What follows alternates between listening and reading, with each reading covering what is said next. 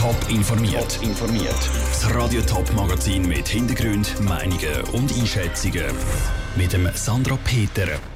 Wie der Kanton Thurgau trotz Schliessungen von Polizeiposten soll sicherer werden und wie die Fußballfans auf der Schütze Winterthur trotz dem grossen Brand sollen Würste und Bier bekommen, das sind zwei von den Themen im Top informiert. Elf von 27 Polizeiposten im Kanton Thurgau werden geschlossen. Das ist fast jeder zweite Posten.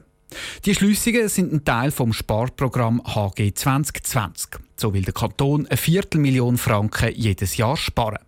Thurgauer Sicherheitsvorsteherin Cornelia Kompos erklärt im Interview mit der Tabea Fono, wie sie trotzdem die Sicherheit im Kanton verbessern will. Frau Komposch, Sie haben jetzt ja zugestimmt, um elf Polizeiposten im ganzen Kanton Thurgau zu schliessen. Gerade mal zuerst, was wollen Sie durch die Schliessungen erreichen? Wir wollen unsere Polizistinnen und Polizisten zum richtigen Zeitpunkt, am richtigen Ort und in der richtigen Anzahl zur Verfügung haben. Das ist das Ziel der Schliessung auch von diesen Polizeiposten. Jetzt durch die weniger Polizeiposten wollen Sie ja auch mehr Effizienz erreichen. Wie soll das genau funktionieren? Wir werden die Polizeikräfte, die ja jetzt nicht mehr auf diesen elf Posten tätig sind, diesen 16 verbleibenden Posten zuweisen und die werden genau die gleichen Aufgaben wahrnehmen. Patrouillendienste werden verstärkt. Es wird eine mobile und eine sichtbare Polizei geben, wo verstärkt äh, für die Bevölkerung auch spürbar ist, die Nähe zu der Bevölkerung und zu den Gemeinden, die wollen wir mit diesen Massnahmen aufrechterhalten. Wie wird die Polizei trotz dieser Schliessungen in allen Standorten Polizeipräsenz garantieren? Wir tun die Sicherheit auf keinen Fall abbauen. Im Gegenteil glauben wir, dass mit diesen verstärkten Polizeipatrouillen unsere Kräfte vor Ort sind, sehr schnell vor Ort sind, dort, wo es notwendig ist. Die Thurgauer Polizei plant im neuen Konzept auch den Aufbau von einem taktischen Schwerpunktelement. Was ist da damit gemeint? Ja, für das Schwerpunktelement werden Polizistinnen und Polizisten aus der ganzen Regionalpolizei zusammengezogen.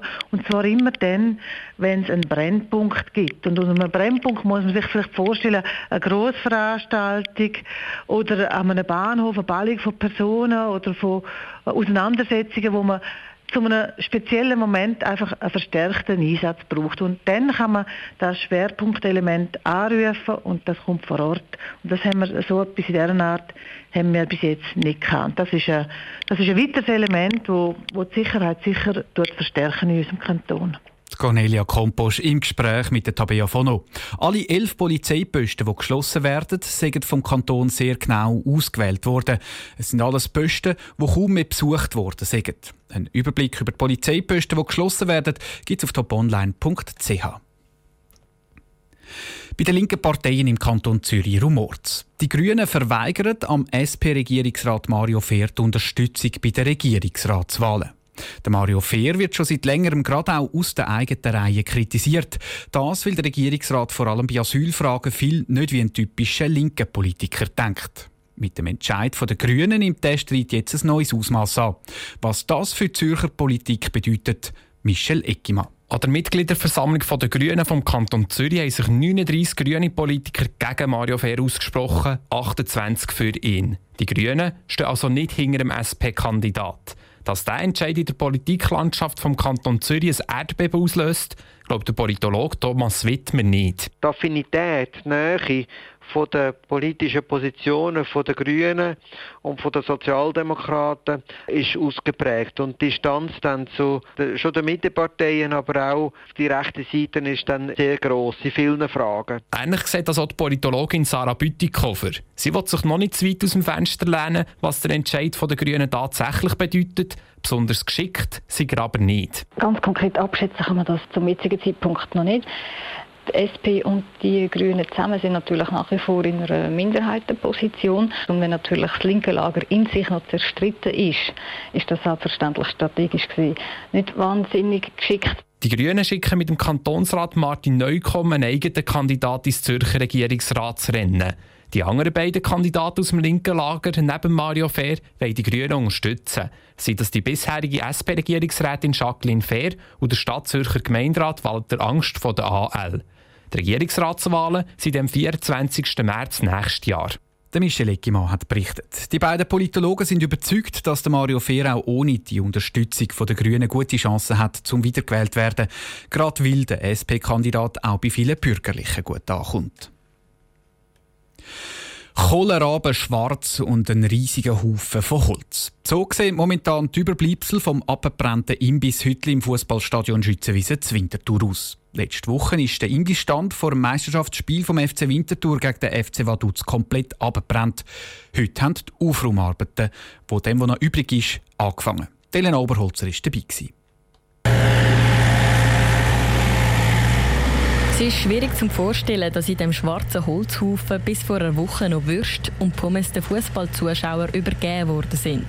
Jetzt steht es ganz verwahrlost dort und der Geschmack vom Feuer und Rauch liegt immer noch ein bisschen in der Luft. Seit dem 7. Uhr am Morgen ist der Joshua Frei von der Recyclingfirma Topra mit seinem Kollegen dran, mit dem Backer die Überreste wegzuräumen. Wir demontieren jetzt die ganze Hütte. demontieren. Wir haben jetzt als erstes geschaut, dass wir Balken abbrechen oben und er tut jetzt nach und nach mit dem Greifer das Eisen rauspicken, so dass wir das Ganze trennen können. Küche, Töpfe, Gitter vom Grill oder der Fritteuse. Beim genaueren Anschauen liegt trotzdem noch mehr um, als man denkt. Auch der Geschäftsführer vom FC Winterthur, der Andreas Müller, Müsli ist erstaunt, dass trotz der riesigen Flammen und der grossen Hitze nicht alles abbrennt ist. Ja, dann können wir halt noch irgendwo dann doch noch Pommes frites führen, die noch nicht verbrannt sind oder irgendwelche Gurkengläser von den Hamburger und so. Das ist fast schon ein bisschen witzig oder ironisch, sage ich mal, in dem Unglück, das wir hatten. Der Andreas Mösli ist aber froh, dass es mit den Aufraumarbeiten so schnell für sie geht. Sie stechen nämlich ziemlich unter Zeitdruck. Das Gapspiel vom FC Winterthur gegen den FC Basel ist schon am Mittwoch. Heute ist aber das Ziel, dass einmal die Brandruinen weggebracht werden können. Nachher geht es Schlag auf Schlag weiter. Dann müssen wir den Platz noch reinigen und es ist dann die Frage, wie gut ist der Boden noch zu Weg, also müssen wir den Boden neu teeren. Die Idee ist natürlich schon, dass wir nächste Woche am Dienstag dann mit dem Provisorium anfangen, dass wir die Zelte aufbauen und dass wir wirklich am Mittwoch bereit sind. Wenn alles nach Plan läuft, können Zuschauer also schon nächste Woche beim Cup-Highlight wieder Würst und Getränke neben dem Haupteingang holen. Einfach nicht mehr aus dem Holzhütli, sondern in einem provisorischen Zelt. Der Beitrag von der Elena Oberholzer. Das Zeltprovisorium steht für, nächst, für die nächsten drei Wochen.